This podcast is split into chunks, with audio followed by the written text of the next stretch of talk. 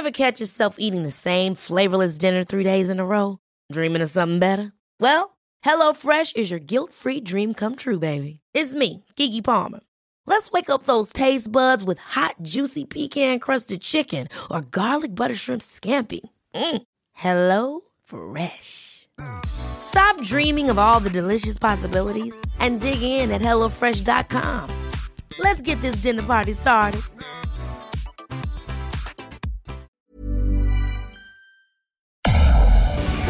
Tarde a tarde, lo que necesitas saber de forma ligera, con un tono accesible. Solórzano, el referente informativo.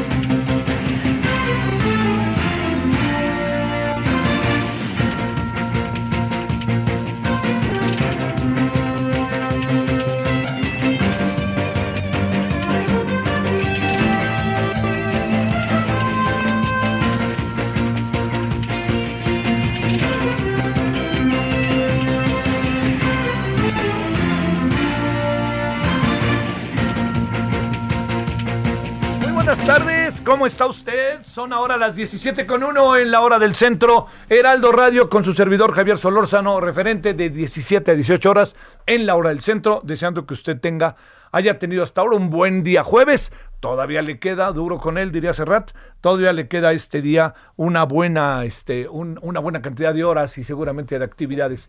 Oiga, pues bueno, eh, le saludo en nombre de todas y todos. ¿Sabe qué? Este, a lo mejor eh, escuchó la alerta sísmica, como es de las ocho y media, nueve, por ahí así. Eh, afortunadamente no tembló tan fuerte, ¿no? Acá, pero sí tembló fuerte allá en Veracruz, Tuxtepec, Oaxaca, la zona fronteriza Oaxaca-Veracruz. Este, pero hasta ahorita parece que las cosas no pasaron de un buen susto, al igual que el mismo susto que se acaba teniendo este, con la alerta, pase o no pase algo, ¿no? Eh, como siempre dice uno, las cosas pasan, digamos, eh, eh, ante los temblores, muy bien sabemos lo que pueden provocar.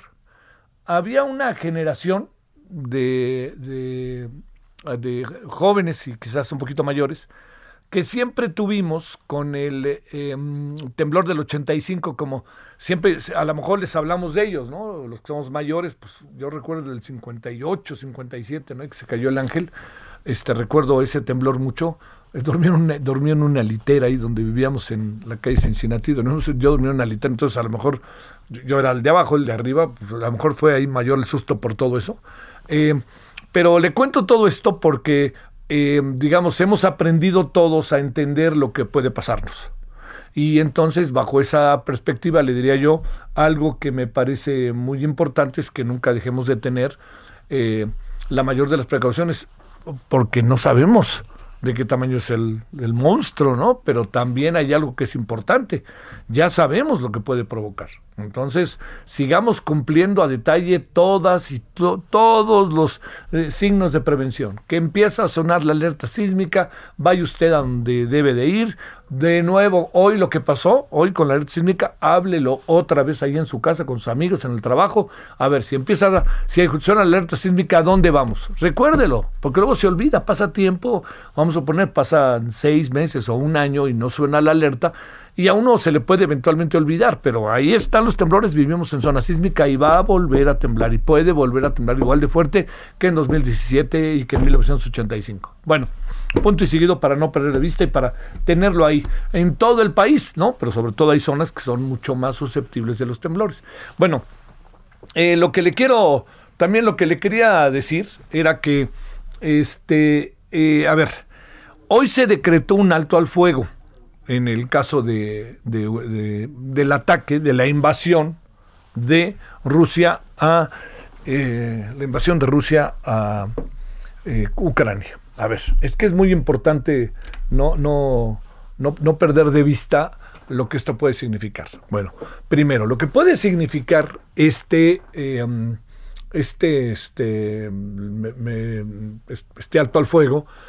A ver, hay una palabra que no, que últimamente nos ha amarrado por ahí, no creo que sea una gran palabra para definir la política exterior, pero es una gran palabra, me parece, en un caso como este.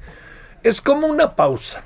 A ver, quiere decir que cambió la, este, la idea de lo que tiene el señor Vladimir Putin, no quiere decir que se pusieron de acuerdo en tonos pues cercanos a lo humanitario, sobre todo por, de parte de Rusia, de llevar efecto una, esto es importante, una, un alto al fuego, que en el fondo es un recojamos nuestros cadáveres, saquemos a los heridos, reorganicémonos, démonos una pausa, y este, vayamos enterrándolos, vayamos acomodándonos y en cualquier momento el alto al fuego se va a volver a violar. Bueno, no a violar, sino se va, a acabar.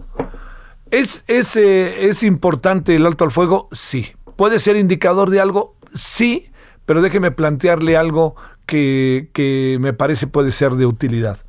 Eh, es un alto al fuego que coloca eh, una eh, un alto en el camino y que pueden las partes dialogar. Mientras, mientras exista la voluntad de sentarse, pueden pasar muchas cosas. Pero fíjese que hoy también por la mañana acabamos, este, acabamos quizás entendiendo lo que puede venir a través de una, de una larga conversación de Emmanuel Macron, presidente de Francia, con Vladimir Putin. En esa eh, conversación, eh, el señor Emmanuel Macron dice, eh, después de explicar, etcétera, toda una serie de cosas, pero al final dice, viene lo peor. ¿Qué quiere decir? Que con todo y este alto al fuego, que sirve un poco, le digo, para hacer, yo le diría, corredores humanos, que por aquí pase la gente, salvémosla aquí, salvémosla allá, este, por favor, enterremos a nuestros muertos, eh, reorganicémonos, eh, todo esto, que es pues un conflicto bélico acaba siendo importante. Lo que es más relevante entender es que eh, lo que puede venir después de esto es a lo mejor una ofensiva que pretende ser final por parte de eh, Vladimir Putin y el ejército ruso. Lo que sí es que el ejército ruso se ha enfrentado a condiciones mucho más severas de las que originalmente pensó. Que eso no, no olvidemos que es algo como para no perder de vista. O sea, a lo mejor eh, Putin dijo en tres, cuatro días, listo, ya estamos allá adentro y ya se vio que no. Bueno, esto también se lo cuento por otra razón. La otra razón es que estando eh, la situación como está, también eh, hay una serie de temores que tienen que ver con si todo queda en Ucrania o va más allá de Ucrania, lo que está decidiendo hoy Rusia. Eh, ¿Qué pasa dentro de Rusia? Hoy tuve oportunidad muy temprano de hablar con, un buen amigo ruso. Me dice, mira, dice, te voy a decir algo que, me parece muy, este, muy significativo. Sí hay gente que esté en contra de la invasión. Y lo hemos visto, lo hemos visto a través de eh, videos que hemos, se ha tenido acceso, algunos muy significativos, ¿no? muy emblemáticos, como una señora de 90 años que participó en la Segunda Guerra y que ahora está planteando la señora este, una oposición a la invasión. Pero me dice, por lo menos en este momento, te quiero decir que las cosas acá son, en términos generales, hay una mirada positiva hacia Vladimir, hacia Vladimir Putin. Esta mirada positiva hacia Vladimir Putin ¿Qué puede explicar que somos una buena cantidad, que allá adentro hay una buena cantidad de ciudadanos que están de acuerdo con lo que está decidiendo Putin? ¿Cuánto tiempo se va a mantener esta tendencia? Esto es muy importante. Fíjese que la tendencia puede mantenerse un tiempo, pero va a ser muy difícil que pueda preservarse. ¿Por qué es difícil que pueda preservarse? Porque quienes están poniendo los muertos empiezan a ser las familias rusas también, ¿no? que si hay una invasión, y en la medida en que, como lo hemos dicho no una sino varias veces, en la medida en que la invasión avanza y que no alcanza a cumplir el objetivo que quería Vladimir Putin, lo único que hay es una buena cantidad de muertos y de heridos. Y todo eso es muy relevante no perderlo de vista. O sea, dicho de otra manera, lo que estamos, ante lo que estamos, es ante una circunstancia profundamente delicada que a lo mejor ahorita en un primer momento tiene una simpatía de amplios sectores rusos, pero que al final, cuando la guerra te llega a tu casa, es cuando hay toda una serie de reacciones. Y esta serie de reacciones pasan por estar del apoyo a la crítica o mantener abiertamente, abrir abiertamente la protesta por lo que está pasando. ¿Por qué estamos en este escenario? Es muy difícil poderlo entender en toda su dimensión. Una de las cosas que para mí pueden eh, también explicar esto es evidentemente que Rusia quiere mantenerse como eh, un país hegemónico y está viendo que países que en otro tiempo formaban esto que se llamaba la Unión de Repúblicas Socialistas Soviéticas están tomando la decisión como el caso de Ucrania, de irse a la Unión Europea y de participar directamente, que esto es otra variable muy importante de la Organización del Tratado del Atlántico Norte.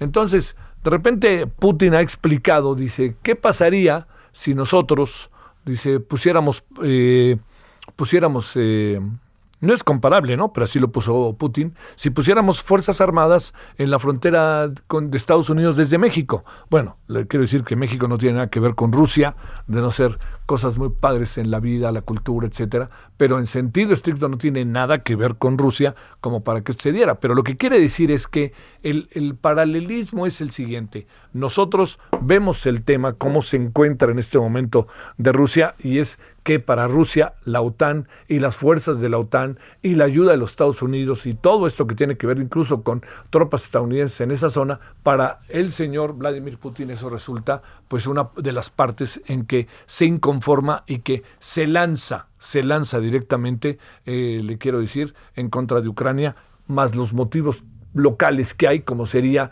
el tema de los separatistas.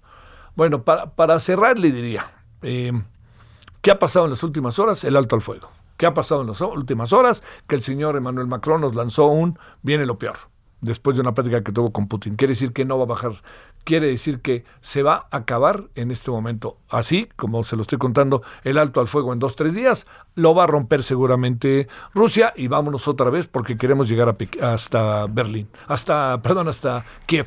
Entonces, aquí vienen muchas cosas, ¿no? También, eh, ¿usted cree que nada más a lo mejor tiene que ver con que el señor eh, Vladimir Putin quiere fortalecer un liderazgo en la zona, quiere aparecer también como hegemónico, no solo los Estados Unidos. Después de la segunda, después de la segunda guerra, después de la caída del muro de Berlín, lo que vino a pasar aquí fue algo en verdad muy importante, porque se quedó Estados Unidos como hegemónico. Eso no, no lo perdamos eh, de vista porque se quedó como hegemónico y al hablar de como país hegemónico, los chinos aparecen, van y vienen, van y vienen, se van y vienen, así están, pero los chinos sabemos que están agazapados y que en cualquier momento puede tomar una decisión el gobierno chino que, y que impacte eh, en el conflicto y de manera muy significativa. Estamos en un momento en donde el que comete errores le pueden costar carísimos a la humanidad, porque si se cometen errores, le voy a contar algo, por ejemplo, un ataque que o un alguien que suelte una bala que tenga que ver más allá de Ucrania y Rusia y que viniera de las fuerzas de la OTAN, incluso de eventual movilización de Estados Unidos, las cosas se pondrían, alcanzarían un nivel verdaderamente alto. Y cualquier conflicto que venga ahora, digamos, Estados Unidos sabe que así como con Irán, con, con Irak, eh, cuando, perdón, con Osama Bin Laden, así como Osama Bin Laden, se metió y lanzó los aviones y Estados Unidos por primera vez sintió una suerte de guerra a su interior, acá las cosas adquieren, créame, otra dimensión. Acá no estamos hablando de terroristas, acá estamos hablando de una conflagración que nos podría alcanzar a todos. Y bueno, hay algo que es muy importante para México. ¿eh? México es integrante del Consejo de Seguridad, es un muy buen momento, o sea, aquí no se vale echarse para atrás. Fíjese, cuando fue el tema de Irak, éramos integrantes del Consejo de Seguridad y la actuación de México fue formidable. a través de la persona de Adolfo Aguilar Cincer. Ahora otra vez somos eh, parte del Consejo de Seguridad en un momento verdaderamente rudo, como es la invasión de Rusia a Ucrania, y tenemos ahí a Juan, a Juan Ramón de la Fuente. Yo espero que más allá de los dictados de la Cancillería, del presidente, quienes están en esas posiciones sepan entender, moverse y reaccionar que eso es muy importante, y tratar de algunas decisiones que se deba, que deba tomar el país, que sean las mejores, convencer tanto a la Cancillería como al propio presidente de la importancia de tomarlas, como en su momento lo hizo Adolfo Aguilar Cincer. Tiempo para esto, pues lo veremos, ¿no? ¿no? No hay que darle muchas vueltas, pero por lo pronto, pues la gran noticia es el alto al fuego, que es una buena noticia. Pero lo que deja la noticia del alto al fuego con, ahora sí que si me permite usted, con alfileres, es la declaración de esta mañana del señor Emmanuel Macron después de una conversación de una hora con Vladimir Putin, en donde dijo, cuando terminó esta conversación, de una conferencia de prensa y dijo, viene lo peor, lo que significa que no más acabe el alto el fuego, quién sabe qué veremos. Por lo pronto, en eso estamos. Bueno, 17 con 15 en Lora del Centro, en este día que es 3-3. Es el tercer día del tercer mes, es el 3 de marzo de este 2022. Gracias que nos acompañe y si le parece, pues bueno, vamos con los asuntos, vamos con los asuntos locales. Y en la segunda parte vamos a hablar del sector petrolero. ¿Y sabes también de qué vamos a hablar? Que me parece mucho, muy interesante.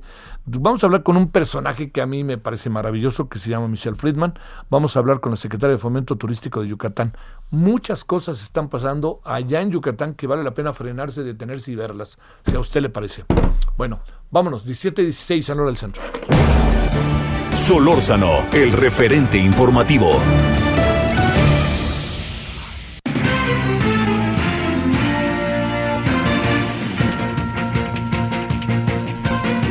Bueno, vámonos hasta Colima. ¿Qué pasa en Colima de estos puntos verdaderamente delicados, serios en el país, cargados de violencia? Marta de la Torre, les cayó la violencia como nunca antes allí en Colima. ¿Qué cosa? Adelante, Marta. Efectivamente, Javier, buenas tardes, buenas tardes al auditorio. Como bien lo mencionas, pues esta ola de violencia continúa aquí en Colima y precisamente el día de ayer se registró uno de los días más violentos, pues por, por lo menos con el, por el número de fallecimientos, el número de asesinatos, homicidios dolosos que se registró aquí en la zona conurbada de Colima, Villa de Álvarez. Y es que desde el pasado 22 de febrero no se registraban tantos homicidios, ese día se registraron nueve y ayer se registraron siete en, en la entidad. Eh, a las primeras horas del día, a las dos y media de la madrugada, se registró el homicidio de dos hombres que prácticamente estaban saliendo del complejo de seguridad de Villa de Álvarez. Son dos personas que salieron de los separos y todavía no abandonaban de, pues la cuadra del complejo de seguridad cuando, bueno, pues ahí los eh, le dispararon varias personas y fue ahí afuera cuando pues estas personas fallecieron. Eh, también durante la mañana se registró el homicidio de un hombre en el municipio de Armería, en la colonia Emiliano Zapata. Ya también por la mañana, alrededor del mediodía, se registró pues el hallazgo de dos eh, cuerpos sin vida que se encontraban al interior de bolsas en una zona habitacional en la colonia Niños Héroes del municipio de Colima y también se registró el homicidio de dos mujeres, uno en Real de Minas, en el municipio de Villa de Álvarez, y otro más en la colonia Santa Elena, en Colima. Estos homicidios se registran en el marco de la ola de violencia, eh, Javier, que pues eh, se deriva del conflicto entre dos grupos del crimen organizado, el cártel Jalisco Nueva Generación y los mezcales, que bueno pues son de eh, pues un grupo local de aquí de Colima y que bueno pues definitivamente a pesar de los retenes y de los operativos realizados por cerca de dos mil elementos de fuerzas federales entre el Ejército Mexicano, la Marina y la Guardia Nacional, así como bueno pues también los elementos del la policía estatal y las policías municipales, pues no se ha detenido esta ola de violencia y precisamente pues incluso ya se anunció la suspensión de eh, las fiestas grandes de aquí de Colima, los festejos charrotaurinos de Villa de Álvarez, que eh, pues eh, definitivamente estos se estarán posponiendo en lugar de realizarse a partir del martes como estaban, perdón, del sábado como estaban programados, se estarían realizando hasta el mes de abril con la esperanza de que pues ya esta ola de violencia se eh, controle en la entidad y se pueda vivir con un poco de más calma y de más paz, porque actualmente, pues incluso aquí en Colima, la ciudadanía se resguarda temprano, en la noche prácticamente no hay movimiento y pues esto hace imposible poder tener unos eh, festejos como se realizan en años pasados, Javier. Y Semana Santa, todo junto, ¿no, mi querida Marta? Bueno, gracias, buenas tardes. Gracias, buenas tardes. A ver, hoy Marta, ¿estás ahí todavía? Sí, todavía. ¿A, qué horas está una especie de suerte de toque de queda o qué pasa? Eh? No hay toque de queda establecido, no hay ninguna autoridad la que está diciendo no salgan, no hay nada así, simplemente las personas alrededor de las 7 u 8 de la noche salen de los trabajos, Javier, se van inmediatamente a sus casas, prácticamente ya no salen, hace un par de años eh, se veía en los parques los niños jugar a las 8, 9, 10 de la noche, ahora ya no se ve eso, los bares, los antros, incluso durante la pandemia estaban abiertos, todavía se veían con gente, hasta se le criticaba esto, actualmente pues ya a las 10 de la noche ya están cerrando muchos de estos negocios, incluso en fin de semana. Realmente son disposiciones que cada uno de los ciudadanos y de las personas que tienen algún negocio está tomando precisamente como prevención por esta situación. Saludos, Marta de la Torre hasta Colima. Buenas tardes. Buenas tardes. 17 con 20 en hora del centro. Raimundo Sánchez, subdirector editorial, se encuentra en Trenton, Nueva Jersey y viene para acá después de haber ido para allá. ¿De qué se trata? Querido Raimundo, ¿cómo has estado? ¿Qué tal, Javier? Te saludo con gusto a ti y al auditorio. Estamos en Canadá, Javier, en la última escala ya para que estos mexicanos rescatados y sus familias pues ya pisen territorio mexicano. Estamos a escasas eh, cuatro o cinco horas de estar en la Ciudad de México eh, para que ya por fin termine con éxito esta, esta misión rescate, como la llamó el canciller Marcelo Ebrard, que pues tardó aproximadamente cuatro o cinco días en, en ejecutarse, pero bueno, todo salió Perfecto, y estamos aquí en el avión en esta provincia de Canadá. 81 de los, de los rescatados, de las personas rescatadas, son 40 hombres y 41 mujeres. Eh, estamos hablando de que hay 44 mexicanos, son 28 hombres y 16 mujeres. De nacionalidad ucraniana, Javier, son 28, 28 personas 23 eh, mujeres y 5 hombres. De nacionalidad ecuatoriana son 7 personas, 5 hombres, 2 mujeres, un peruano y un australiano. Y además viene eh, pues un perro, Ramona se llama, el perro que fue rescatado. Eh, viene también a bordo. Está, en el avión viene, venimos 138 personas, son entre periodistas, personal de la Cancillería y la Sedena, somos 138 personas más, eh, pues que vamos a, arribar en este, en este avión con las personas rescatadas, pues de la zona de conflicto en Ucrania y pues que estamos buscando, eh, pues esperar en México mejores tiempos eh, en ese país o de plano, pues ya quedarse a hacer una nueva vida, Javier. Oye, Raimundo, ¿qué encontraste hasta donde pudiste acercarte a la zona de la invasión. ¿Qué pudiste ver, Raimundo? Pues mira, la verdad es que, que la parte rumana, eh, sobre todo en la capital, en Bucarest, es, es como si no pasara nada. Tienen la guerra tan lejos, pero tan cerca, porque o sea, cerca territorialmente, pero tan lejos. Es una ciudad muy segura y la gente hace su vida normal, eh, salen a los restaurantes, salen a comer, salen a hacer shopping, salen a pasear, están en sus trabajos. No vi nada, nada, este, pues extraordinario. el asunto se pone, pues el movimiento está en las fronteras, sobre todo en Sirat, donde pues ahí están recibiendo a las personas que salen de, Ucrania, pero bueno, ese es, el movimiento normal como de como el que tenemos no, tenemos en México de los chiapanecos, en Chiapas, perdón, este eh, con los migrantes, y es más o menos el movimiento eh, normal, se, se, pasan del lado, del lado rumano y se empiezan a hospedar en hoteles, pero no, no, no hay nada eh, que, evidencie que, que, la guerra o las acciones bélicas pues puedan estar amenazando la paz de otro territorio. Entonces estamos este, eh, lo, lo, que lo que logré ver también Javier es que pues a final de cuentas el gobierno rumano está poniendo todas las facilidades a todos los gobiernos para que también puedan este, ayudar a, sus familias. Está dispuesto pues, con personal diplomático y agilizó todo eh, con los trámites migratorios, sobre todo para que todos los países que quieran evacuar por ese territorio a sus connacionales, pues pudieran hacerlo. Eso es lo que más o menos vimos, Javier. Raimundo, pues este que en cuatro o cinco horas andarás por acá, buen viaje de regreso y muchas gracias en esto que fue verdaderamente todo un todo un ir y venir en muy poco tiempo, Raimundo. Así es, Javier, nos estamos viendo por allá en la Ciudad de México y les estaremos reportando de cómo va la llegada de los mexicanos, cómo llegan, quién los recibe. Órale, si de casualidad nos da tiempo en la noche, ojalá te eches nos eches un grito en la noche en la televisión. Gracias, Raimundo. Gracias, Javier. Un saludo, Raimundo Sánchez, subdirector editorial en Trenton, Nueva Jersey, no, Trenton, Canadá. Sí, es que aquí pusieron Trenton, Nueva Jersey. Bueno, no sé, yo dije Trenton, no me sonó. Nueva Jersey, Trenton, en Ontario, Canadá. Oiga, vamos a la pausa y después de la misma ya le digo, ¿qué pasa con el tema petrolero? Más de 100 dólares el barril. ¿Y qué pasa con Yucatán? Va a ver qué interesante lo que nos va a contar Michelle Friedman.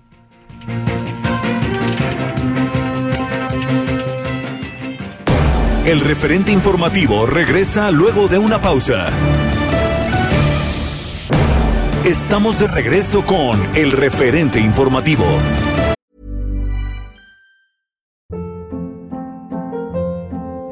Hold up. What was that? Boring. No flavor. That was as bad as those leftovers you ate all week. Kiki Palmer here, and it's time to say hello to something fresh and guilt-free. Hello Fresh. Jazz up dinner with pecan-crusted chicken or garlic butter shrimp scampi. Now that's music to my mouth. Hello Fresh. Let's get this dinner party started. Discover all the delicious possibilities at HelloFresh.com.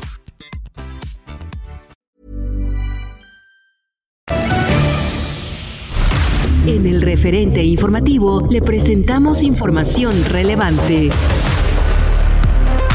Cambiar de identidad de género es legal para menores de edad, resuelve la Suprema Corte de Justicia de la Nación. Nuevo León pone en marcha operativo para mejorar seguridad.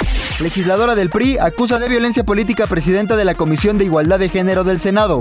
México ha perdido poco más del 50% de sus ecosistemas naturales. El expresidente de Brasil, Lula da Silva, se reúne con legisladores en el Senado mexicano.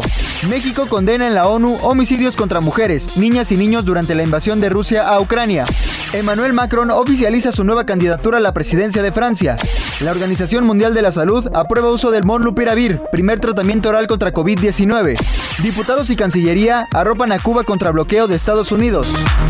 La Universidad Autónoma de Guadalajara se encuentra hoy más fuerte que nunca. Con más de 15.000 estudiantes, es el sistema de educación privada más grande de Jalisco. Actualmente tiene cinco campus en la zona metropolitana de Guadalajara, uno en Tabasco y otro en Nayarit y ofrece opciones educativas en todos los niveles, desde preescolar hasta doctorado, con más de 40 licenciaturas y 50 posgrados. La Escuela de Medicina es una de las más importantes de México y de gran prestigio internacional. Cuenta hoy con cerca de 2.000 estudiantes extranjeros. La Universidad Autónoma de Guadalajara tiene 140.000 egresados de todos los estados de la República y de muy diversos países. Todos sus esfuerzos están contemplados en la llamada Planeación Estratégica hacia el 2035, misma que está alineada a 11 líneas de trabajo conocidas como las estrategias de la Rectoría. Universidad Autónoma de Guadalajara, 87 aniversario. Esperamos sus comentarios y opiniones en Twitter. Arroba Javier Solórzano. Arroba Javier Solórzano.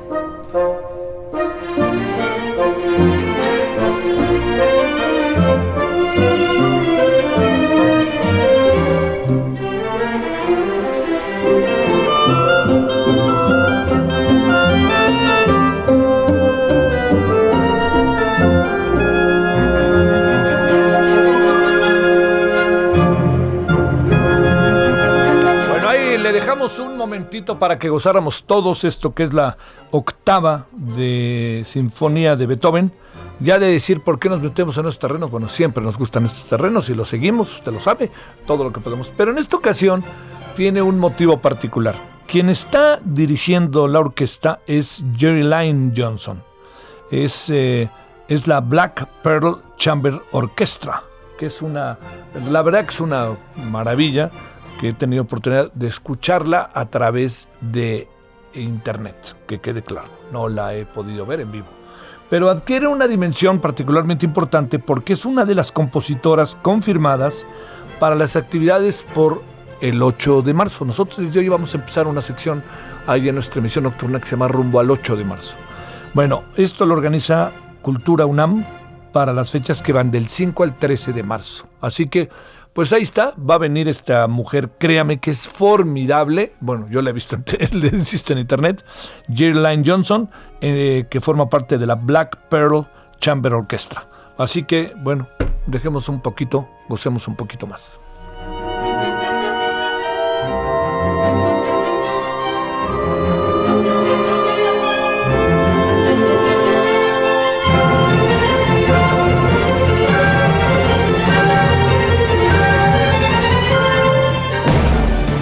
Solórzano, el referente informativo. Realmente enorme, enorme gusto. Saludo a Michelle Friedman, ella es secretaria de Fomento Turístico de Yucatán y ahora verá por qué le hemos pedido conversar con ella. Queridísima Michelle, ¿cómo has estado? ¿Cómo estás, mi querido Javier? Yo muy feliz siempre de escucharte. Bueno, el gusto es nuestro y lo sabes. Oye, a ver, uno, eh, digamos, lo que uno ha visto en los últimos que será dos años para tener la memoria más fresca, tres, perdón, es, son las cosas que se han podido venir haciendo en el marco de la cultura que tienen que ver con cuestiones que son locales, Michelle, pero también cuestiones que han sido internacionales, que han estado buenísimas.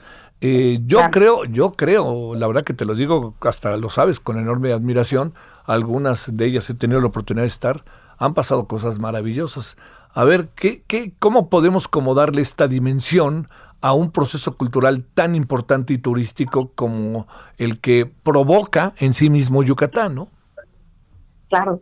Pues mira, tiene razón Javier. hemos tenido la gran fortuna de, que tú y otras tantas personas sean eh, testigos de muchas cosas que han estado sucediendo en Yucatán. Yucatán es un lugar mágico. Hace dos años, en 2000, bueno, ya tres años, en 2019, disfrutamos de la Cumbre Mundial de los Premios Nobel de la Paz eh, allá en, Mérida, en donde fue reconocido Yucatán como un estado de paz. Y hoy, tres años después, y luego de un sinfín de, actividades que han sucedido, y sobre todo de una gran crisis que fue la pandemia, estamos por celebrar el Paitán, que es el primer encuentro eh, bajo este nombre que resalta y enaltece la cultura maya a través de una cartelera muy integral, muy diversa de actividades culturales, gastronómicas, espirituales, eh, de turismo, y que sin duda van a, van a marcar un referente para los eventos, para la recuperación turística, pero también para la reconexión con lo que nos hace felices, que creo que es lo que todos estamos buscando después de la pandemia y en estos momentos tan turbulentos.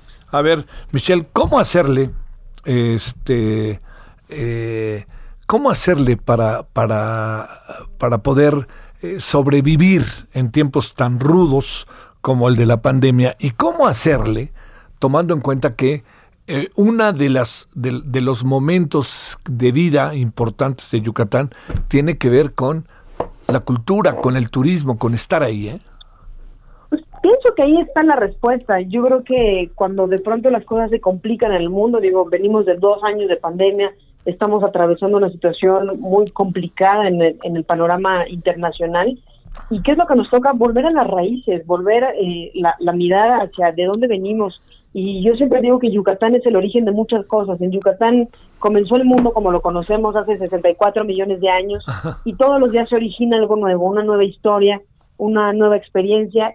Y ahora, entre el 17 y el 20 de marzo, que además es una, son, fechas, digamos, muy espirituales, muy cargadas de energía, pues vamos a ver eh, florecer una cultura que, que sigue viva entre nosotros en Yucatán, que es la cultura maya, pero que es ancestral, que está llena de sabiduría y que vamos a poder vivirla a través de una serie de conciertos de música sacra internacional. Tenemos grandes exponentes de la música sacra de la, de la poesía, de la gastronomía tradicional yucateca y de muchas expresiones que, que sin duda van a voltear los ojos del mundo con un mensaje de paz. Decimos que es el Festival de la Paz. Eh, de, algún modo el, Paitán y, a nosotros nos llena de orgullo porque Yucatán es un referente de paz. Sí, sí, sí. Oye, a ver, en esto, digamos, primero también ha habido como un gran desarrollo y una gran atención, no sé si estás de acuerdo de parte, diría yo, de México, pero también de muchas partes del mundo últimamente hacia todo lo que tiene que ver con el mundo maya, ¿no? Este, me, me da la impresión de que incluso haya cosas que tienen que ver con el mundo maya que se están adoptando en muchos otros estados del país, ¿no? Claro, y que, y que es esto mismo que te comentaba hace unos momentos, es volver al origen. Cuando de pronto uno se pierde, eh, vale la pena voltear la brújula hacia el lugar del cual vienes, ¿no? Para entender a dónde estás y a dónde vas. Sí. Y creo que eso es uno de los grandes regalos que nos da Yucatán. Es esta tierra eh, clásica, contemporánea, que ve hacia el futuro, que tiene inversiones nuevas, que tiene muchas cosas innovadoras, una, una ciudad cosmopolita, pero que siempre está con una mano hacia el pasado, de dónde venimos y cuáles son esas tradiciones que nos generan arraigo y que nos ayudan a, ubicarnos ¿no? En, un mejor sitio. Y creo que eh, eso lo vivimos en Yucatán con las tradiciones todos los días. La cultura maya nos lo recuerda de manera cotidiana con lo que comemos, con lo que decimos, con cómo nos vestimos, con la arquitectura, pero qué mejor que celebrarlo en estos días eh, pues con, toda la intención de poner en alto una cultura que nos representa como Yucatán y como México. ¿Cómo le van a hacer con este año que suena atractivísimo? Estamos en marzo, principios de marzo, tomando en cuenta que sin quitar la atención de las medidas que tenemos que tomar, más que una relajación, estamos viviendo otro momento. ¿Qué hacer de aquí a final de año? ¿Qué has pensado, Michelle? ¿Qué hace de aquí a final de año? Visitar Yucatán. No, no hay otra respuesta. Eh, creo que es el lugar donde, donde encontrarse con uno mismo, porque en Yucatán se van a encontrar grandes experiencias innovadoras. Tenemos una variedad de nuevos productos turísticos, más de 140 que hoy nos permiten tener una campaña que ya casi concluimos que se llama 365 días en Yucatán, es decir, todos los días algo nuevo. Pero además son experiencias auténticas, orgánicas, originales y que tienen mucho que ver con, con ese, esos eh, viventes que te transforman la, la vida y la, la forma de, entender el mundo. Dos, somos un destino con una muy, muy completa seguridad y bioseguridad, es decir, en tiempos de pandemia todavía se puede visitar Yucatán y sentirse y estar seguro en todos los aspectos. Y tres, somos un destino con una infraestructura de primer mundo. Entonces, por eso es el destino que mucha gente está volteando a ver y afortunadamente estamos registrando luego de una crisis que ha sido la más terrible que ha vivido nuestra industria en el mundo, estamos registrando una muy buena recuperación, muy buenos números y creemos que este va a ser el año de la recuperación para Yucatán. Ojalá, ojalá, ¿no? Oye, bueno, además también este tiene un PIB alto Yucatán, ¿no? Este es de los estados que le va bien en ese sentido una inversión. Oye, a ver, para cerrar te preguntaría, Michelle, ¿Qué exactamente, cómo hacerle huir o exactamente cuáles son esos detalles del Paitán de este festival que ya está próximo a celebrarse?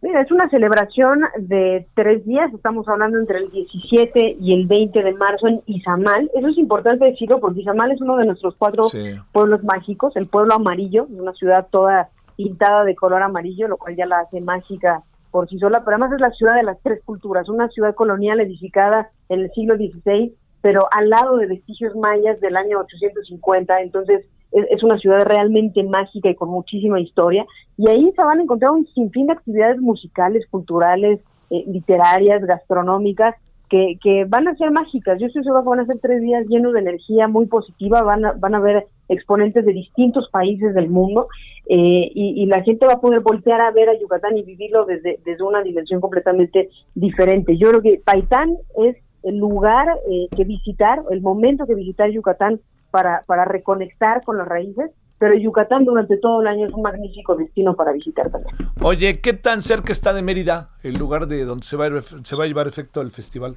Izamal está a apenas 40 minutos de Mérida. Tú sabes que Yucatán tiene esta gran ventaja no solo de ser el destino más seguro del país y uno de los más seguros del mundo, sino que está muy bien conectado. Entonces, todos los destinos dentro del estado de Yucatán están muy, muy fácil, eh, eh, fácilmente conectados, de fácil acceso. Oye, además tomar en cuenta algo, ¿no, Michelle? Para cerrar, que digamos puedes ir y venir, ¿no? O sea, si no cabes ya en Izamal, pues te vas a Mérida a dormir y regresas al día siguiente, Definitivamente. Y que tenemos una oferta cada vez mayor de, infraestructura, de hoteles de todos los niveles, para todas las categorías, hoteles de ultralujo, hoteles boutique, hoteles de cadena, tenemos de todo, siempre un gran servicio, una extraordinaria gastronomía, restaurantes nuevos también, mucha infraestructura y todo muy conectado. Estamos a 40 minutos de Izamal eh, saliendo de Mérida, pero también tenemos a una hora la zona arqueológica de Usmal con un nuevo videomapping. Tenemos, eh, vamos, a una hora está Valladolid, otro pueblo mágico maravilloso. A 20 minutos está nuestra costa, que es paradisiaca. Tenemos todo muy cerca. Sí, sí. Este, no, no, pues ahora sí que sí, ¿eh? Ni hablarte. Quisiera decirte que no tienes razón, pero tienes toda la razón. Bueno, quisiera decirte que tienes razón. ¿Por qué que no tienes toda la razón? Michelle, te mando un gran saludo y muchas gracias que estuviste con nosotros. Te mando un fuerte abrazo, Javier. Ojalá nos puedas acompañar. Te mando un gran abrazo. Hasta luego, Michelle Friedman, secretaria de Fomento Turístico de Yucatán. 1744 en Hora del Centro. Solórzano, el referente informativo.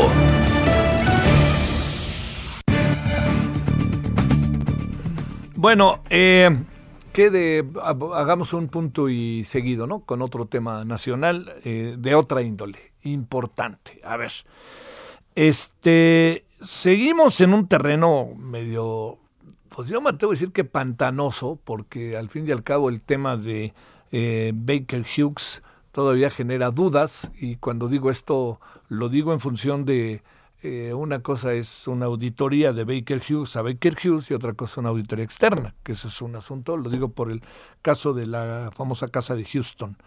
Pero es eso, y son otras cosas, ¿no? Son otras cosas las que están ahorita dando. ¿Qué vamos a hacer con los barriles de petróleo a 110 dólares? ¿Qué nos sirve o no nos sirve? El otro alguien dijo, acaba siendo lo peor que nos puede pasar. Bueno, eh, vámonos con quien sabe de estos temas, que es Fluvio Ruiz Alarcón, analista del sector petrolero. Mi querido Fluvio, ¿cómo has estado? Buenas tardes. Muy buenas tardes, mi querido Javier, escuchando a la secretaria Friedman, parece que por allá es casi tan bonito como Cuatza.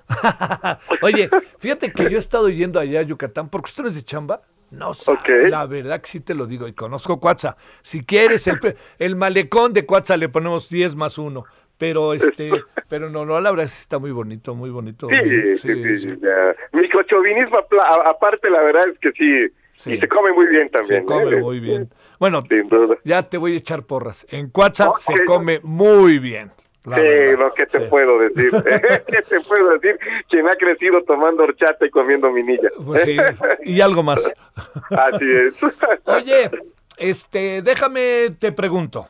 Eh, primero, una reflexión breve, perdón que te la pida así porque el tema es otro, breve, de qué piensas de la reforma eléctrica.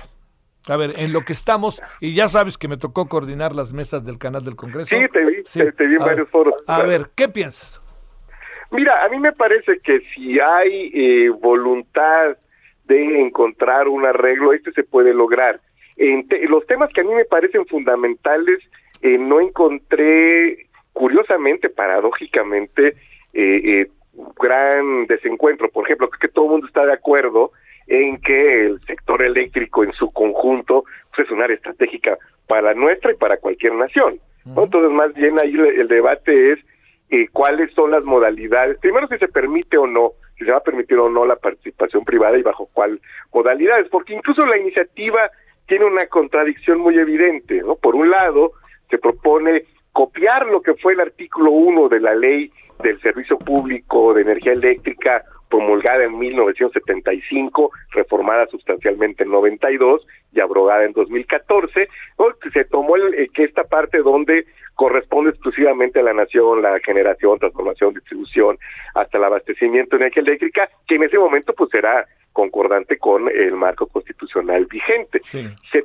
se copia ese, porque es una copia tal cual, este, eh, se pone en el artículo 27 como un agregado, pero al mismo tiempo se pone en el artículo 28, o sea, no en un transitorio, sino en el artículo 28 que la, eh, la este, eh, inversión privada en generación podrá llegar solo al 46%. La verdad es que si puede llegar al 0.3, al 20 o al 46, da lo mismo porque entra en contradicción con el acerto de que tiene que ser exclusivo de la nación.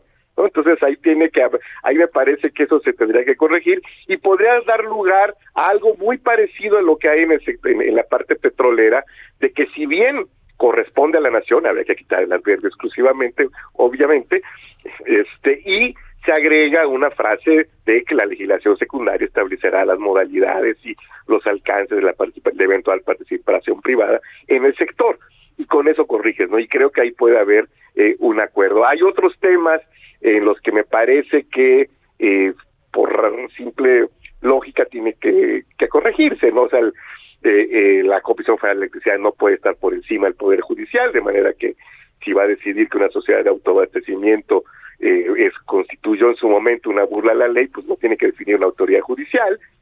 La, la planeación me parece que tiene que ser seguir siendo responsabilidad como hasta ahora de la Secretaría de Energía, como ocurre incluso en el modelo francés al que en principio tiende esta iniciativa, ¿no? No tienes una empresa como Electricidad de Francia muy poderosa, pero la planificación es responsabilidad del Estado. Entonces, en fin, pareciera que hay espacio para eh, encontrar, porque además, si no se encuentra este el mayor respaldo posible, no, no veo tampoco que pueda haber consensos, ¿no? pero sí una eh, un respaldo importante le pueda dar estabilidad y certeza al sector durante varios años. Recordemos que en este sector este el corto plazo son un sexenio, ¿no? Un sexenio es cortísimo plazo. Entonces, yo espero que haya esa voluntad de ambas partes, ¿no? Porque también a, veces viendo los debates parecía eso me llamaba mucho la atención, se debatía sobre quién sabe qué cosa, menos sobre la iniciativa, ¿no? La mayor parte del debate fue lo que unos decían que querían los otros y este y pues así es muy complicado. Sí, sí, sí. A ver, de dónde empieza, dónde termina la bronca con Baker Hughes y la casa de Houston, Pemex, etcétera. ¿Qué alcanzas a apreciar de lo que has observado, Fluvio? Mira, que hay, eh, me parece que eh, un tema, hay, hay como que dejar muy en claro para todo nuestro público que eh, Baker Hughes es lo que se conoce en el medio como una parapetrolera, ¿no? Es decir, es una empresa que como lo puede ser Weatherford, como lo puede ser Schlumberger, son empresas que pues tienen prácticamente todas las, las habilidades de una empresa petrolera integrada, pero se dedican eh, fundamentalmente a darles servicios a estas empresas. Por eso es que sus contratos suelen ser muy grandes, ¿no? Porque ellos pueden suplir eh, eh, la falta de capacidades, ya sea por financiera, de recursos humanos o técnicos, a, a estas petroleras integradas en muchos aspectos, por eso no, digamos, que nadie se sorprenda, pues, que los volúmenes, porque prácticamente, digamos, realizan las actividades que quizás podría estar haciendo Pemex, entonces tienes ese punto. Por otro lado tienes, me parece, eh, una cierta prisa, que de pronto no es muy buena consejera ni en la vida y menos en el sector energético, y entonces en, en la idea de cumplir con este, promesas de campaña u objetivos de política pública ya una vez hecho gobierno, se buscan los mecanismos que sean más rápidos, lo cual no necesariamente implica que sean los más eh, transparentes. ¿no? Eh, creo que el tema con Baker Hughes y en general con las formas de contratación es que si bien pueden estar plenamente justificadas, eso lo determinará seguramente las distintas revisiones que haga la Auditoría Superior de la Federación, cuando se ve que en el conjunto las asignaciones directas son un porcentaje muy elevado, creo que es casi el 80% de todo lo que se hace, y que en el caso de eh, Baker Hughes, por ejemplo, es muy probable que parte de los contratos, sobre todo estos que han salido últimamente eh, en la parte de dos bocas, lo que entiendo que son equipos periféricos, esos, por ejemplo, no necesariamente son contratos directamente con Pemex, sino con la filial, recordemos que formalmente es una filial de PMI, la que está siendo responsable de la construcción de, dos bocas, ¿no? Por los mecanismos que se escogieron, lo que lo hace más rápido y demás. Entonces creo que eh, en el fondo de todas estas suspicacias hay este hecho de que cuando se suman todos los contratos que se han dado, que se han asignado de forma directa, insisto, tal vez, y eso vendrá hasta con las revisiones, eh, eh, sean justificadamente, pero lo cierto es que sí, el es muy grande. Por ejemplo, si hablas de equipos periféricos, eh, habrá que ver si Baker Hughes es el tecnólogo, de una u otra manera posee la patente, eran los únicos disponibles en el mercado, en fin, las propias disposiciones de contratación de Pemex tienen los casos en los cuales esto se, se justifica, pero es inevitable, ¿no? Que cuando ves el bosque así de, de entrada, dices, bueno, pues de verdad todos los arbolitos están sanos, ¿no? es así como una duda, es como la duda que, que siempre persiste y en medio, pues bueno, todo este tema que ha estado en medios, pues creo que ya tres meses, tres semanas, perdón. Para cerrar, este Fluvio, eh, a ver si se puede en un minuto, ya ves cómo estamos ahora con los tiempos. Sí, sí, lo regresamos la semana que ¿Qué piensas? ¿Qué piensas del tema de la casa de Houston? Tú que estás estado metido en muchas cosas, que conoces, que tienes una perspectiva política muy clara, ¿qué piensas? Mira, que es el caso típico de aquello que decían de la de la mujer del César, ¿no? Que no no bastaba con que eh, fuera casta, sino que tendría que parecerlo, ¿no? Entonces creo que eh, si, si mira, si estuviéramos en un contexto distinto, ¿no? Es decir, si los números fueran al revés, que la, el 80% de las contrataciones de Pemex se han este, licitado, ¿no? Este, pues yo creo que no habría tanta suspicacia. Parte de la suspicacia, creo, eh, eh, perdón por insistir, que sí viene de esa estructura de asignación de contratos que hoy por hoy está muy muy cargada eh, a las a las asignaciones directas viene de una larga tradición también en el sector en general tú recordarás que Helmut Kohl el legendario canciller alemán pues cayó por un tema de un escándalo con de corrupción con ELF, ¿no? Este que entonces era la empresa pública francesa de, de petróleo. Entonces sí es un medio con una larga historia, eh, es un medio donde se sabe que había compañías que de plano tenían una partida para sobornar, en fin. Entonces en ese contexto cualquier eh, circunstancia que parezca salirse, pues da lugar a estas susceptibilidades. Sí, que no son casuales. Mi querido Fluvio, seguiremos y te mando un gran abrazo. Igualmente, mi querido Javier, eh, un abrazo. Hasta luego. Oiga, nos vamos. Pásela bien hasta la tarde. Adiós. Hasta aquí, Solórzano, el referente informativo.